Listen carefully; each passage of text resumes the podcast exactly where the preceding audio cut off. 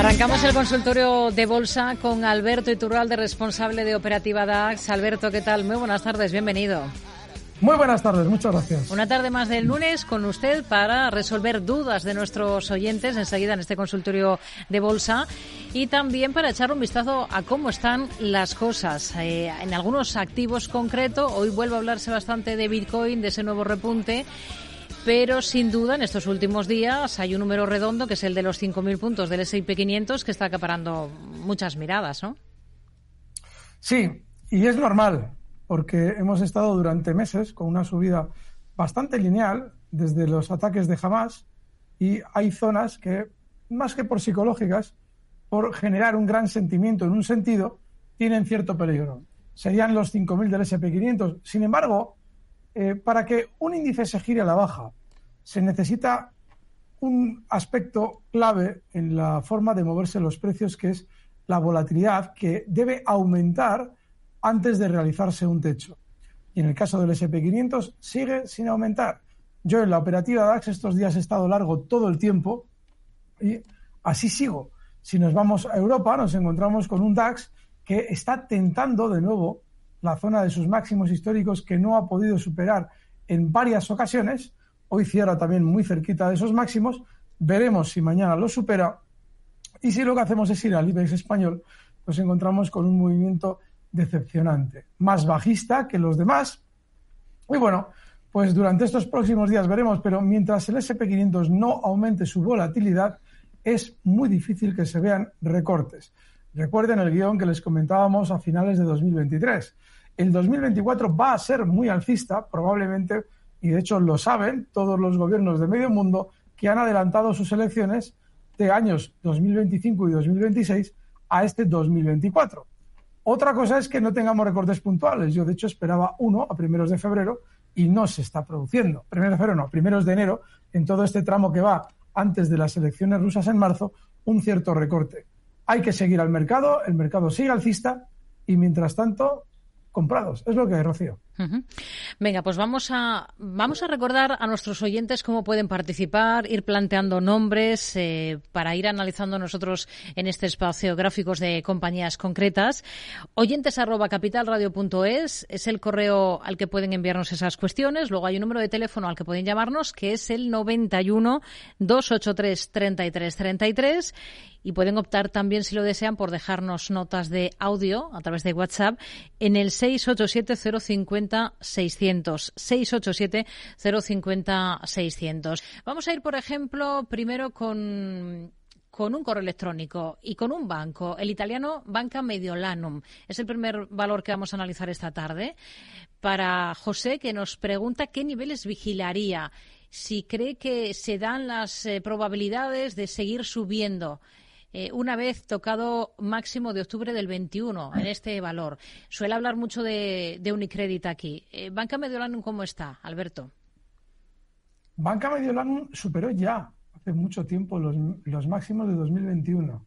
Si miramos los gráficos con eh, esos dividendos correctamente aplicados, no hay ninguna duda. Así es que, a ver, voy a, voy a comprobarlo yo porque me está sorprendiendo lo que nos dice nuestro oyente, creo que está todo correcto, creo que están los dividendos aplicados.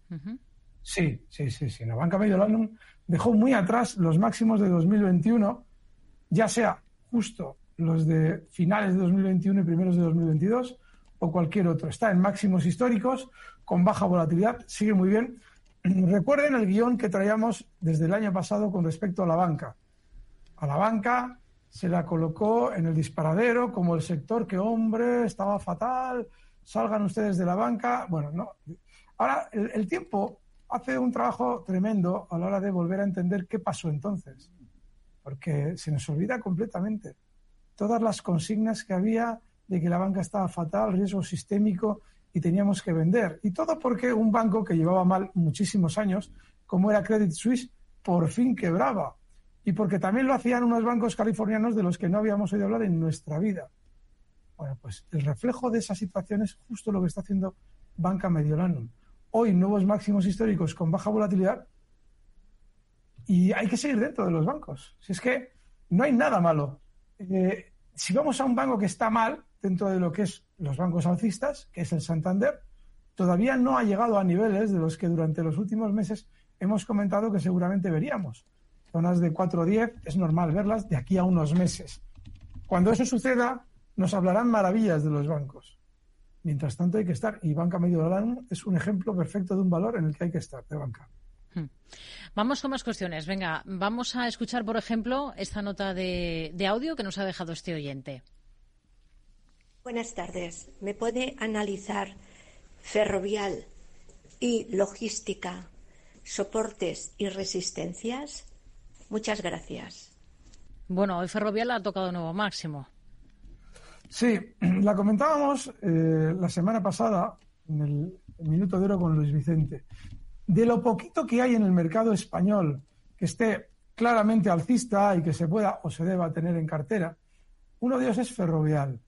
Sigue muy bien, 35,49, baja volatilidad por ahora, es decir, con tranquilidad. Hace pocos días dio un susto a la baja puntual, lo cual es bueno dentro de una tendencia alcista tener movimientos rápidos a la baja y luego recuperarse, que es lo que ha hecho Ferrovial, con lo cual sigue muy bien. Y Logista, otro tanto de lo mismo, es otro de esos valores que va marcando nuevos máximos durante las últimas semanas, uno tras otro, con lo cual también se puede tener en cartera. A la hora de mirar niveles, que no le he dicho los niveles en Ferrovial, ahora los veremos, hmm. el caso de Logista, el soporte puede estar en 25,90, sigue muy alcista, y el siguiente objetivo en 28. Y en el caso de Ferrovial, el stop se puede fijar para este valor justo, aquí hay que dar un poquito de margen, porque es la última vez donde nos ha hecho una trampa en el nivel 34,30 y mientras tanto el siguiente objetivo alcista para Ferrovial, zonas de 37,40. Hmm. Siguiente título va a ser Adyen, la compañía holandesa con el mismo ticker, ADYEN. Hay un oyente que nos escribe preguntando por la compañía para entrar, no tiene posiciones todavía, y pregunta por otra holandesa que es ASML Holding. Eh, si la ve, si la sigue viendo al cesta. Es otro José que nos pregunta por estos dos valores. Vamos primero con Adyen. Sí. A ver, no tienen nada que ver. Alguien dirá, bueno, sí, porque durante las últimas semanas ambas han subido mucho. Sin embargo, Adyen no está ni cerca de máximos históricos. Los máximos históricos datan del mes de noviembre de 2021 en niveles de 2.800. Eh, Ahora mismo está en 1.507 y llegó a caer desde 2.800 hasta niveles de 592. Entonces, Ahora, en la zona en la que se encuentra, lo normal es que vaya frenando la subida, porque tiene un auténtico campo de minas, de resistencias, en el nivel en el que está ahora mismo. Es decir, que seguramente todavía tenga algo más de subida inmediata hasta niveles de 1690, eso es probable, porque esa zona, toda la zona en la que está ahora mismo, con un soporte en el nivel 1440 y parte superior, esos 1690, es una zona de resistencias pero no está tan fuerte como sí lo está ASML. ASML, además con baja volatilidad, continúa subiendo, es un auténtico cohete. Hace unas semanas explicábamos que este valor había estado totalmente fuera de aquellos que comentábamos como recomendables hasta que supera máximos. Pero fíjense, fíjense que una vez superado máximos, el valor continúa con baja volatilidad subiendo, subiendo, subiendo, superó máximos en 762 y en dos semanas, no mucho más, ha llegado hasta 877. Sigue bien, baja volatilidad, muy buen valor, HML. Vamos a continuar con más eh, dudas de oyentes, por ejemplo. Escuchamos a este otro. Hola, buenas. Eh, Javier de Madrid. Mi consulta para Don Iturralde sobre el gas, la materia prima gas natural. Precio contado. Tengo yo aquí por CFDs. Eh, está teniendo en cuenta que están los mínimos en niveles de mínimos de todo el 2023 y lo que va de 2024 sería interesante tomar una posición larga en estos niveles. Y que si fuera así que esto le pondría. Gracias. Materia prima de gas natural Alberto. Les voy, a comentar algo que llevo eh, relacionando con el gas en las últimas semanas. Hace unas semanas escuché a un eh, científico dedicado a eh, analizar todo este rollo de la calentología, desmontando todos los mantras de la calentología que a ustedes les colocan encima de la mesa para limitar sus libertades. y explicaba algo fantástico, que tiene mucho que ver con el gas. Explicaba las implicaciones de la explosión de ese volcán submarino, Unga Tonga, en enero de 2022, esas implicaciones que puede tener la explosión durante los próximos años. Ese volcán lanzó a la atmósfera 146.000 toneladas de vapor de agua que tiene, el vapor de agua tiene una capacidad de efecto invernadero infinitamente superior a la del CO2. Y explicaba que cuando se produce ese tipo de explosiones o ese tipo de eh, envíos de vapor de agua a la atmósfera en esas cantidades, lo normal es que durante los siguientes cuatro o cinco años se produzca un calentamiento anómalo de la atmósfera. No duden de que eso lo utilizarán todos los ecologetas para decirnos que tenemos que implementar una huella de carbono y tonterías por el estilo. Sin embargo, debemos ser conscientes de que si efectivamente por ese hecho puntual se produce un calentamiento anómalo en la atmósfera durante los próximos años, el gas natural podría sufrir una caída anómala durante los próximos años o mantenerse en niveles muy bajos, anómalamente bajos, durante los próximos años. Bueno, pues ahora mismo está cotizando el gas natural en niveles inferiores a donde lo hacía durante el mes de septiembre de 2020. Y por ahora no tiene pinta de parar. Que obviamente el cero está cerca porque está cotizando en 1,82 y el gas natural estuvo cotizando en 10 dólares en julio de 2022. Bueno, pues sí, que frenará antes que cero, sin duda. Pero que podamos saber dónde lo va a hacer es muy difícil. Porque no tiene ninguna figura de vuelta por ahora al alza del gas para nosotros ver que tenemos un claro giro al alza que nos debe hacer comprar. Así es que no, yo no lo veo. No veo una posición de largos ni nada por el estilo. Ya recuerden que en las últimas semanas les he dicho que se abstengan dentro de lo posible de esta materia prima porque es dificilísima de manejar. Realizó hace meses una especie de giro al alza que debería haber tenido una mayor proyección alcista de la que tuvo finalmente. Estamos hablando de que debió haber subido en condiciones normales hasta zonas de 4 y no lo hizo, después de un giro claro, eso no tiene muy buena pinta para los alcistas. Y aquí volvemos al principio. Claro, es que el cero está muy cerca. Sí, caemos en el error histórico de siempre. Como ha caído mucho, yo compro. Tengan cuidado, porque a veces puede ser que ustedes tengan razón, pero antes de que el precio suba, se dé una caída que les deje a ustedes sin garantías. Yo no estaría. Vamos con un correo electrónico que, nos envía mm, un tocayo suyo, Alberto, desde Pamplona, y pide un análisis eh, y un precio de stop loss eh, y posible objetivo para una compañía que es Solar Winds en Estados Unidos, en el NISE en concreto. El ticker de este valor es S de Sevilla, W de Washington y de Italia. Solar Winds, Alberto. Vamos a ver si aparece algo por aquí. SWI. Sí. Ah, sí. Aquí está. Vamos a ver. Aparece lo mismo el gráfico. Vale. Otro de esos valores que tiene rebote por hacer, está ahora en 13,09, la resistencia clarísima en 13,90 y seguramente rebotará más. Pero otro de esos valores como Adyen, que se están adentrando ya en una zona de resistencias y que tiene ya cierto peligro precisamente por eso no está mal de manera inmediata. Para un poquito más de rebote del que ha hecho, está bien, sí. vamos, si le parece, con, con más eh, audios. Con este, por ejemplo. Hola, buenas tardes, Capital Radio. Doy las gracias a todos los presentadores del programa, que son encantadores. Soy una fiel seguidora de Capital Radio, de la magia de la bolsa, del señor Iturral, del señor Méndez. Pero tengo una reflexión que el día 29 de enero, cuando Robbie bajó un 5%, un oyente le preguntó al señor Iturralde qué le parecería entrar en Robbie. El señor Iturralde contestó que no convenía enamorarse de valores, como que yo desde mi ignorancia entendí que no se debería de entrar. Y estaba a 61 con algo. ¿Qué es lo que ha pasado en esa semana para que más o menos una semana o así, en, en otro programa, volviera a decir que los Robbie de, del señor Méndez que seguían muy bien. Y ahí hay, hay, algo que se me ha escapado que no he entendido. Si una semana anterior no lo aconseja ¿Qué ha pasado en la semana para que después diga que, que sigue bien? Muchísimas gracias y enhorabuena. Bueno, y fíjese que efectivamente después ha subido. Tiene su lógica. El oyente nos llamó porque había salido una operación muy bien en un minuto de oro. Y justo, nada más cumplirse el objetivo que habíamos mm. fijado, el valor recorta. Bueno, pues hay que dejarlo que haga lo que tenga que hacer. Porque nosotros no sabemos hasta dónde quiere recortar Robbie si quiere cambiar su tendencia por lo menos para una temporada o quiere seguir subiendo. Sin embargo, lo que nos encontramos al de cuatro días después es que el valor frena la caída y comienza de nuevo a acercarse a zona de máximos y marcar por encima. Ahí se vuelve a entrar. Es decir, no tenemos nunca que apegarnos a un valor. Tendría sentido que nos hubieran preguntado por Robbie si hubiera vuelto a máximos.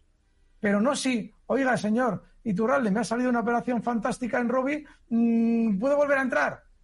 No, no se vincule con los valores. Si el valor hace algo que nos deba hacer entrar, sí, tiene sentido entrar. Pero no porque a usted le haya salido bien una operación y ahora haya recortado, hay que entrar sí o sí. Precisamente eso, cuando el valor vuelve de nuevo a esa misma zona de máximos, ahí sí, ahí claramente te dice que quiere seguir subiendo, porque además lo hace con baja volatilidad. Desde ese recorte en el que explicábamos que no había que enamorarse de los valores, hasta que volvemos a explicar que hay que volver a entrar, han sucedido muchas cosas que hemos explicado en el caso de Robbie. Y de hecho en la magia lo hemos comentado prácticamente todos los días. No es que de repente salga como una seta hoy, por ejemplo, o ayer, o el viernes pasado, no, no. Ya hace semana y pico explicábamos por qué era una buena entrada de nuevo en Robbie. Y es porque tras el recorte puntual, lo voy a señalar en, los, en el gráfico para que se vea. Sí. Este recorte que están viendo ustedes ahí, justo, ese recorte es el que nos marca claramente que nosotros no sabemos si eso va a frenar o no, pero efectivamente lo hace. Y si lo hace y vuelve a máximos, se puede volver a entrar sin ningún problema, como ha evidenciado el precio que posteriormente ha seguido subiendo. Hmm. Pues queda esa explicación dada para, para el caso de Robbie. Vamos con un correo, venga, con un correo que nos envía uno de nuestros oyentes y pone sobre la mesa tres valores, el primero de los cuales es United Health en Estados Unidos, en el NICE.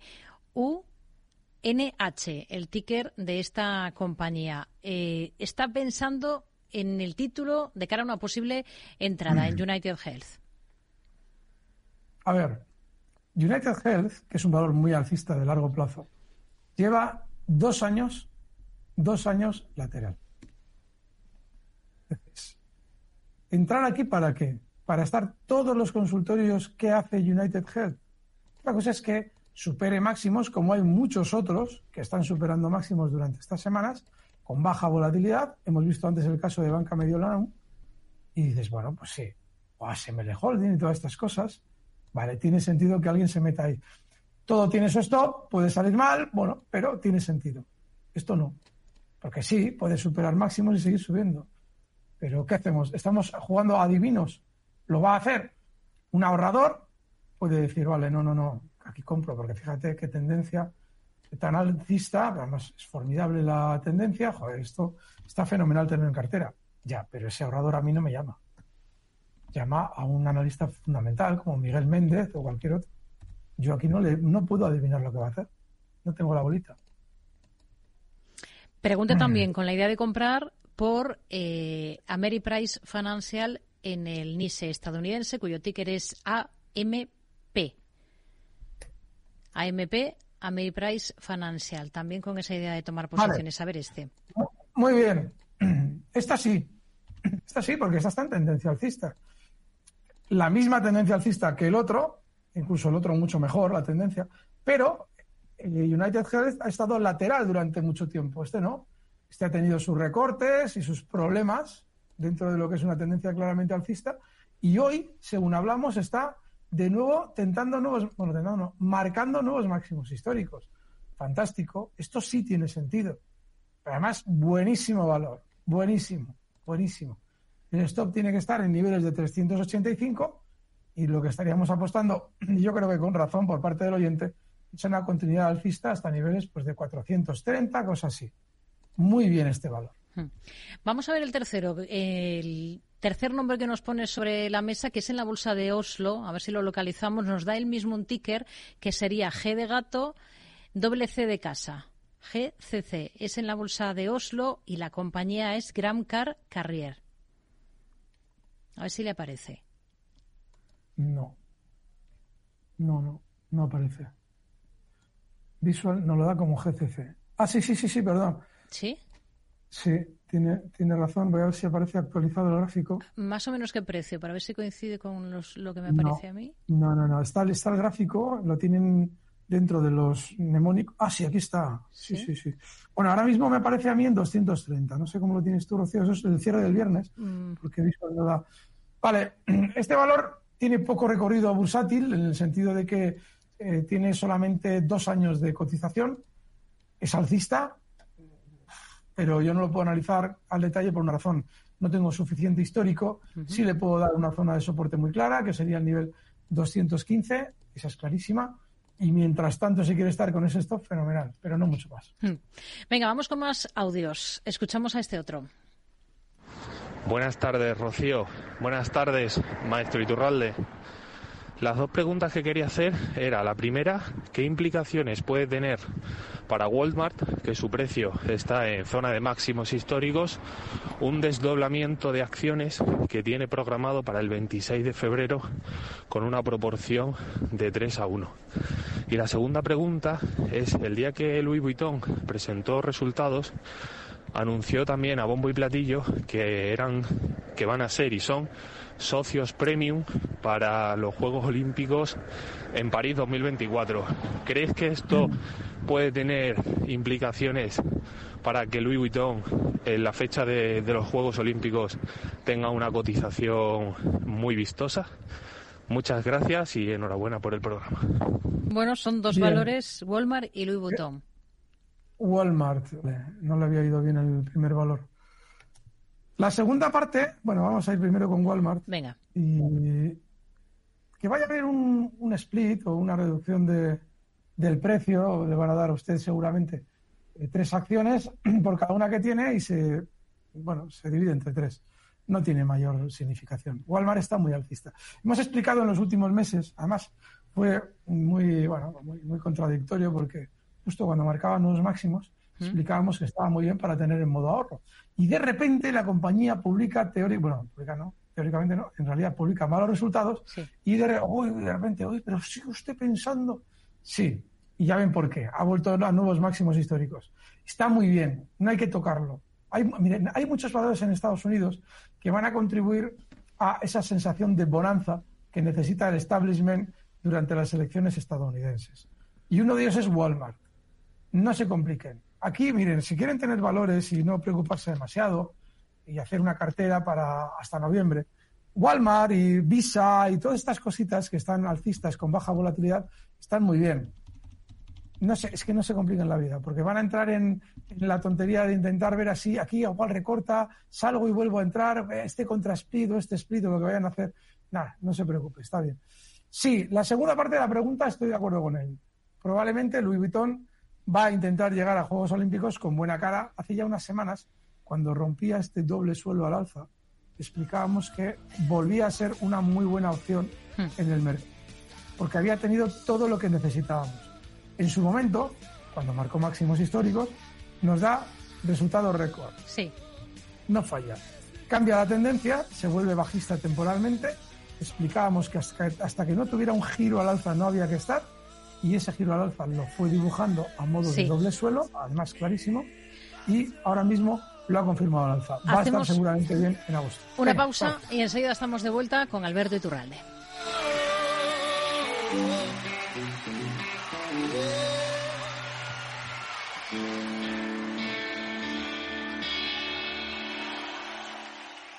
Continuamos resolviendo dudas de nuestros oyentes, continuamos analizando gráficos de valores de compañías de la mano de Alberto Iturralde, responsable de Operativa DAX. Vamos, si le parece, Alberto, con esta próxima nota de audio y vamos a ver qué valores son los que nos plantea este oyente. Hola, buenas tardes. Eh, soy José. Buenas tardes, eh, Alberto. Eh, ¿Qué piensa de Unicaja? ¿Se puede entrar ahora? Y quisieran los soportes y las resistencias, en caso que se pueda entrar. Luego, Solaria, si se puede entrar, a qué precio y soporte y resistencia. y si no, pues a ver dos o tres valores del mercado español. Muchas gracias. Sobre Unicaja, eh, de nuevo vuelve a haber muchos rumores, especulaciones en torno a un posible interés de Banco Sabadell y Unicaja de una operación corporativa ahí. Y Solaria, pues el peor valor, eh, si quitamos Grifols, uno de los peores en este ejercicio, también del, ejercicio anterior. Em, Alberto. Unicaja, de todos los bancos españoles, el que menos ha subido. Si hubiera una, un interés, que puede haberlo, ¿eh? pero si alguien lo quiere comprar, tendrá que pagar más dinero, por ejemplo, del que se pagó en su salida a bolsa. Unicaja en el año 2017 sale a bolsa y lo hace en, en niveles de 0,95. Pero a 0,95, eh, no, en 1,09, perdón, perdón, perdón, en 1,09. Está en 0,95-65 ahora mismo. Es decir, que alguien va a comprar una compañía sin pagarle a gran parte de sus accionistas que siguen enganchados en el valor lo que pagaron ellos. Para que haya una operación de capital aquí, lo normal es que Unicaja supere el nivel 109 cuanto antes. Y vale. Y si hay una operación de capital, ¿qué? Es decir, como somos ludópatas, necesitamos el dinero rápido y nos pueden estar engañando, porque probablemente no haya nada aquí, nos pueden estar engañando en el valor que menos ha subido de la banca española desde marzo de 2023. Todos han subido. Este está, creo que hasta por debajo. Pues sí, ligeramente por debajo. O sea, déjense de valores que están mal. Les cuenten lo que les cuenten. Que un día se van a perder una OPA, se van a perder una OPA. Pero se van a librar de estar comprando porquerías que no se imaginan, de verdad, ¿eh? lo, reconfortante que es el no andar metiéndonos en todas las tonterías que el interesado de turno lo coloca en la mesa para intentar hacernos creer que vamos a ganar mucho dinero en poco tiempo.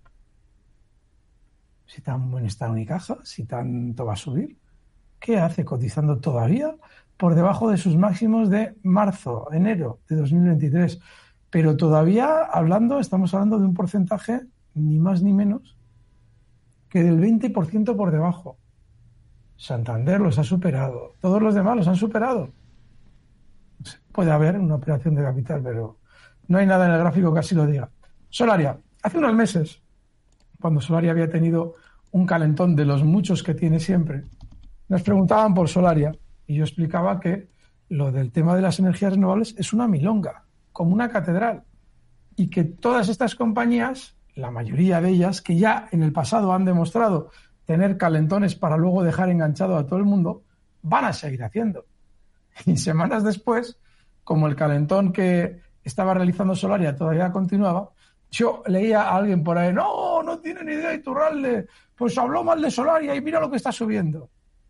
Cuando aquello Solaria no llegó a subir, atento, ¿eh? en el mejor momento de la subida de Solaria, todavía estaba por debajo un 40% de los máximos históricos que marcó en 2021. Sin embargo, a alguien de mentalidad totalmente descontrolada le parecía que la subida era, bueno, pues va a ser una cosa espectacular cuando era un movimiento totalmente de mercado y muy habitual en las, en las eh, renovables.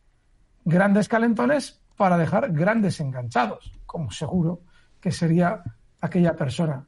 Bueno, pues ya ha vuelto a los mínimos, está en los mínimos, muy cerquita de los mínimos de los últimos dos años y con muy mala pinta.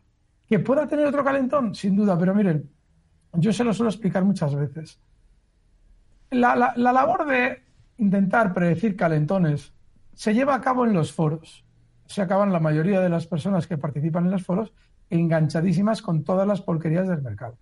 No es objeto de análisis cuando va a haber un calentón no es objeto de análisis. Si alguien busca que podamos anticipar un calentón, no es este el programa adecuado. Vaya usted a un foro en el que la gente tiene tan poca idea como usted y busque ahí los calentones los que poder hacerse rico en poco tiempo para terminar enganchado y con el capital ahí eh, trincado durante años. No digo que sea obviamente nuestro oyente, desde luego, pero nuestro oyente, al que le agradecemos la pregunta, nos ha dado la excusa para poder explicar un fenómeno muy habitual en los valores tipo chicharro que tienen grandes desplazamientos muy rápidos y que al final no son nada.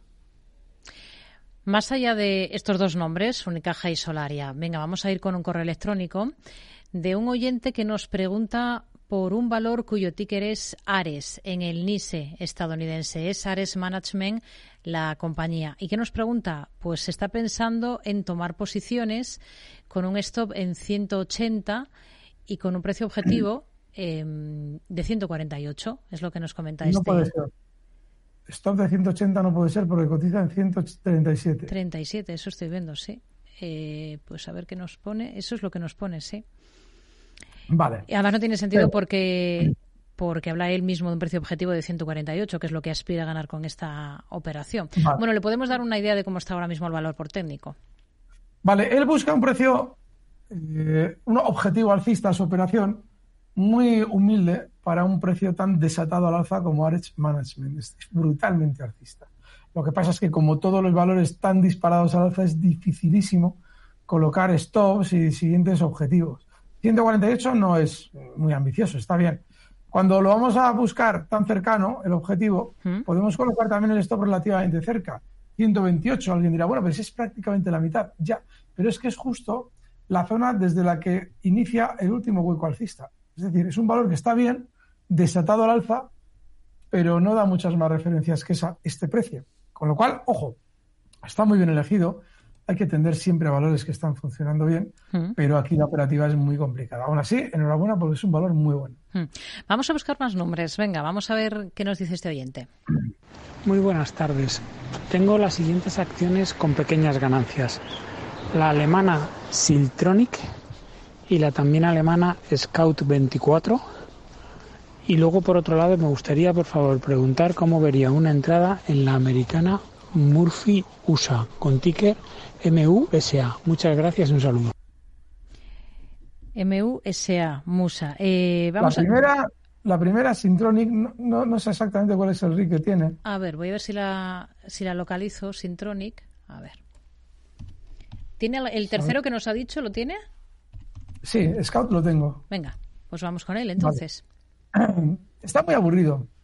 Está en un tono muy lateral durante los últimos años. Este no es eh, claro, alguien dirá, bueno, pues es que en octubre de 2022 marca unos mínimos justo en el nivel 45 y ahora está en 65. Ya, pero fíjese, esa subida a 65 no ha estado exenta de grandes recortes también y tampoco está ni siquiera cerca de máximos históricos. No sé, es un valor, es un valor que dice alguien, bueno, es que lo quiero comprar por fundamentales. Bueno, pues por fundamentales. Te va a aburrir pero bueno, tú como vas con fundamentales, pues no te aburres, ¿vale? Estás ahí con tu valor. Pero para un, una operación basada en análisis técnico, cero, porque el valor está muy lateral, está muy aburrido. Yo no estaría por eso, pero no significa que no pueda subir. Musa es distinto. Murphy, Murphy USA está muy bien. Con muchas trampas también este. Pero bueno, está bien. Eh, más que nada, más que nada, porque tienes clara una estrategia. Este valor, que acaba de romper nuevos máximos, tenía sus máximos en 380, te deja muy claro el stop justo en esa zona 380. Cotiza ahora mismo en 390. Y si tiene que salir bien, lo normal es que el valor continúe alcista hasta zonas de 415, 400, sí, 418. De manera que este sí que tendría lógica con el stop en 380. ¿Tienes ese RIC por ahí, Rocío? Pues es que no lo tengo claro, si le digo la verdad. Eh, había notado Sintronic no nos dice el ticker, me parece uno que es Siltronic, que no sé si será este. Siltronic, ¿verdad? ¿Con, ¿Con latina? Eh, sí. que pues puede, puede que sea esta compañía, pero claro, no. Vamos a ver. No sé exactamente, pero podemos echar un. Sí, será porque hay una Siltronic en, en, Alemania. Sí. Buah. Es muy aburrido también. Eh, vale, está alcista durante los últimos años, no tiene nada recorrido. Hay que tener mucho cuidado con elegir los valores dentro del mercado alemán que no han subido. Porque ya estoy viendo yo la jugada. Claro, Scout 24 y Siltronic, mercado alemán los dos. Claro, es que esos han subido menos. Si ese es el criterio, mal elegidos. Porque está súper aburrido, muy lateral, y es que no tiene desplazamiento, que pueda subir. Pues hombre, si cambia el pie, pero vamos, está muy aburrido. Siguientes títulos. Escuchamos a este oyente. buenas tardes, Alberto. A ver, mi consulta es sobre dos valores, principalmente Endesa, que me gustaría entrar, a ver si veo ahora un buen punto de entrada. Después también Telefónica, me gusta menos, pero sí que sí que estoy pensando entrar para un rebote también. Pero bueno, sobre todo Endesa, a ver si me la puede analizar. ¿Entraría en Endesa? Yo lo siento porque realmente a, mí, a mí no me gusta llevarles a ustedes a los mercados extranjeros por sistema. Si puedo, me quedo en España. Pero es que España está hecho unos zorros. Claro que Endesa ahora puede parar la caída y además muy claro el porqué. Fíjese usted, si puede vaya a los gráficos de Capital Radio. Tiene un mínimo marcado justo en esta zona en la que está ahora mismo cotizando, que es muy probable que apoye la caída, frene esa caída temporalmente y suponga un rebote. Rebote que en el caso de Endesa podría ser hasta niveles de 18,05. Está en 17,30. Vale. Usted se planteaba la posible entrada en Telefónica para un rebote. También, otro tanto de lo mismo. Telefónica ha caído hasta una zona en la que en el pasado ha tenido un mínimo y desde ahí rebotó. Puede que lo vuelva a hacer. Esto podría estar justo en niveles de 3,50. Vale. ¿Un rebote hasta dónde? Zonas de 3,72. En el caso de Endesa, el stop inexcusable y además lo tiene muy cerca, lo cual es bueno dentro mm. de una operación. La zona 16,90, cotiza en 17,30. Hmm. Fíjese que nos ha vuelto a escribir eh, el oyente de Ares, que nos dice que ha tenido una errata, que el precio eh, que barajaba, el precio objetivo que se era en 148 y el stop en 138 en Ares. Pero bueno, ya es un valor que, que ha analizado. Eh, siguientes títulos, por ejemplo, sobre la mesa, un correo de José Luis eh, pregunta por un por Jersey, eh, ¿cómo ve el valor y stop loss para Jersey? HSY en el mercado americano. Mm. A ver, el mercado estadounidense está marcando nuevos máximos. Este valor marcó sus máximos justo en abril del 23. Además, hizo un máximo sin figura de vuelta a la baja. O sea, algo horrible. Horrible porque las figuras de vuelta son muy necesarias en los gráficos a la hora de nosotros manejarnos con tal o cual valor. Nos dan una pauta de cuándo se están girando y cuándo tenemos que plantearnos una salida para no quedarnos enganchados. Este no hizo nada, absolutamente nada. Se giró a la, alza, a la baja totalmente eh, sin más. Y ahora, después de haber recortado, mientras el mercado estadounidense marca nuevos máximos, ha llegado a recortar un 35%, ahora está cerca de los mínimos. ¿eh? Los mínimos son de 178, cotizaban en 178 y ahora está 193. Vamos a adivinar si esto va a formar un suelo ahí que podría ser que esté formando un suelo. No lo sé, no lo sé. Lo que sí sé es que es un valor que está muy lejos de máximos, mientras el resto del mercado ha subido como un cohete. Y esto hay que tener mucho cuidado con ello. Muchísimo cuidado. Si sabe funcionar tan distinto para mal, ¿qué vamos a estar? En el mercado estadounidense, todo subiendo como hasta ahora, bueno, todo, los índices subiendo como hasta ahora, y nosotros metidos en un valor que puede seguir con su tendencia bajista. Yo no estaría. Más dudas. Escuchamos a este otro oyente. Hola, buenas tardes. Soy Miguel Ángel desde Córdoba. Quería preguntarle a don Alberto cómo vería una posible entrada en Resol, Telefónica y en Sartorius. Sartorius. Pues con objetivos y resistencia. Venga, muchísimas gracias. Buenas tardes. Bueno, ya hemos hablado de Telefónica, así que vamos, si le parece, con Repsol y con la compañía alemana, con Sartorius. Repsol, a ver, tiene pinta de rebotar algo, pero también la tiene esa pinta del petróleo. Lo que pasa es que una entrada ahora, recuerden cómo estas semanas atrás, cuando no me encontraba ningún valor que traerles, comentábamos Repsol, que tenía pinta de hacer un suelito temporal, de hecho lo hizo, y de rebotar hasta zonas de 13.70, 13.80. Bueno, realizó el rebote, se pudo obtener el beneficio, pero ahora yo ya no sé qué va a hacer Repsol.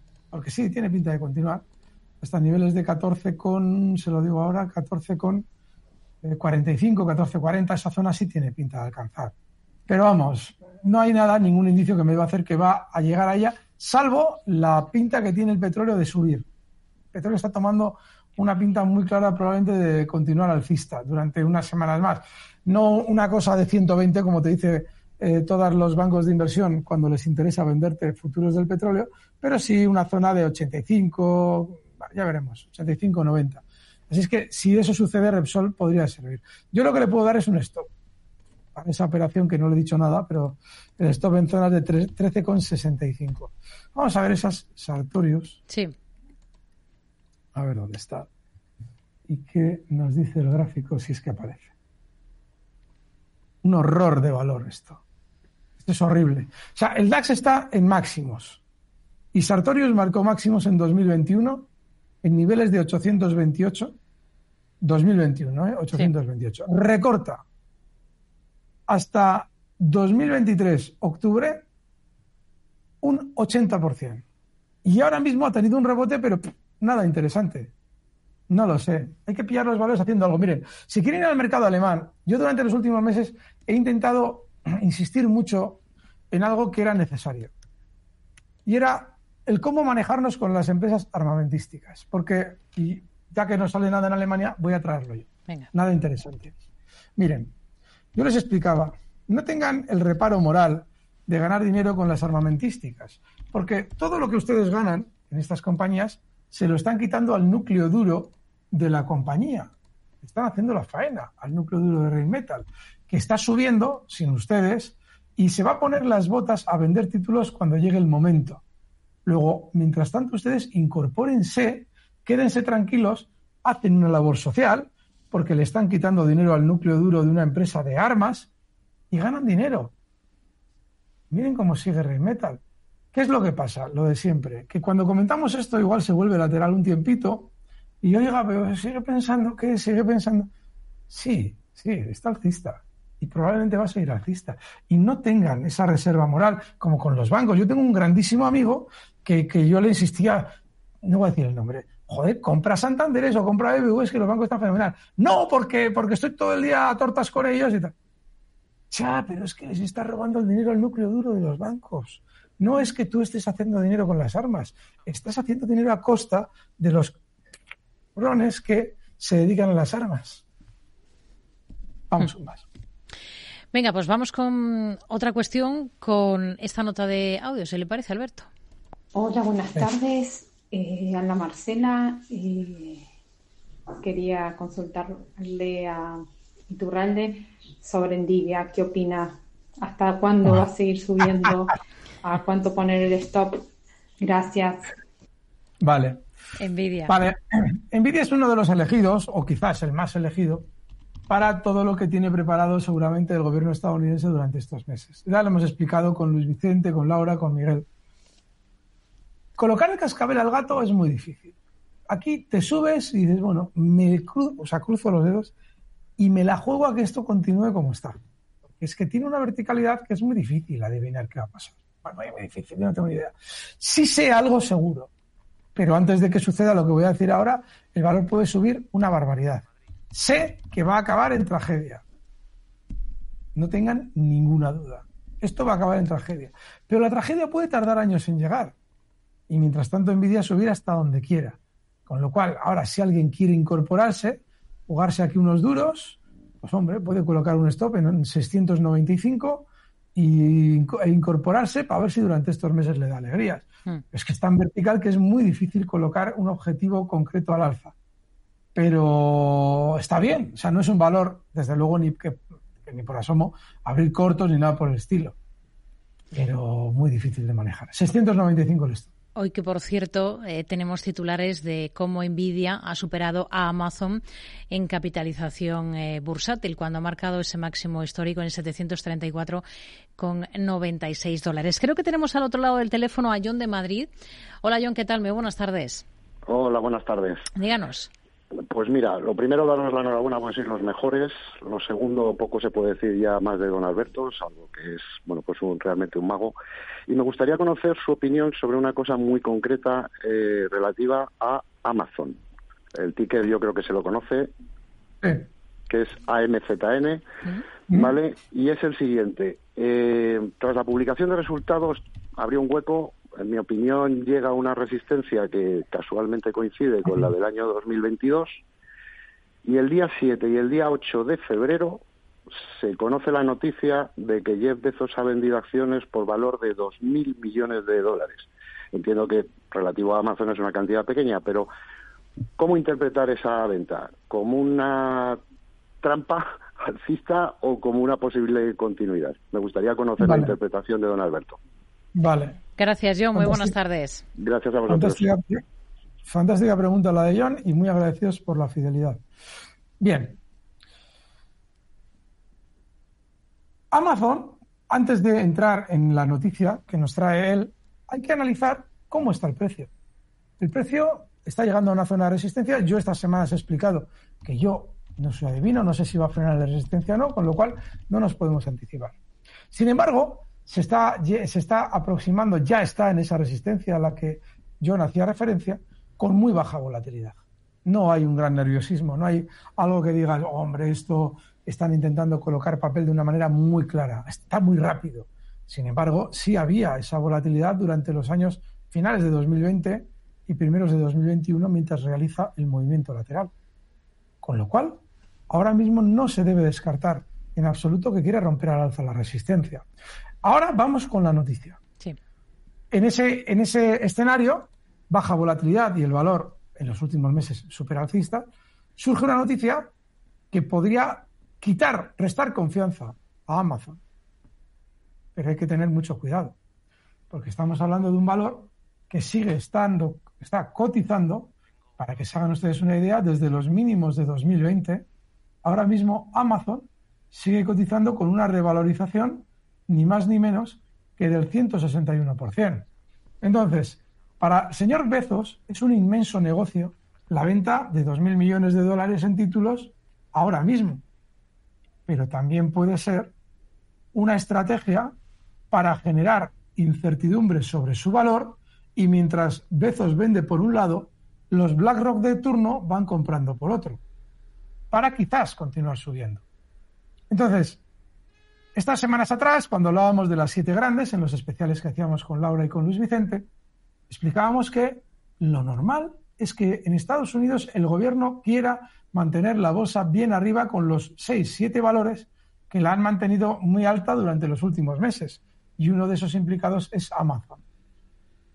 Yo se lo he dicho con respecto a todos. Yo estaría comprado en todos. Con tranquilidad, buenos alimentos y sin ningún tipo de codicia de voy a ganar tanto, voy a ganar cuánto. No, voy a estar durante unos meses en el mercado, eh, en, el lugar de más probable éxito, es decir, en el lado alcista, dentro de los que manejan los índices estadounidenses, que son esos siete valores. Y bueno, que gano un 10, bien, que gano un 20, pues mejor, y si un 30 ni les cuento.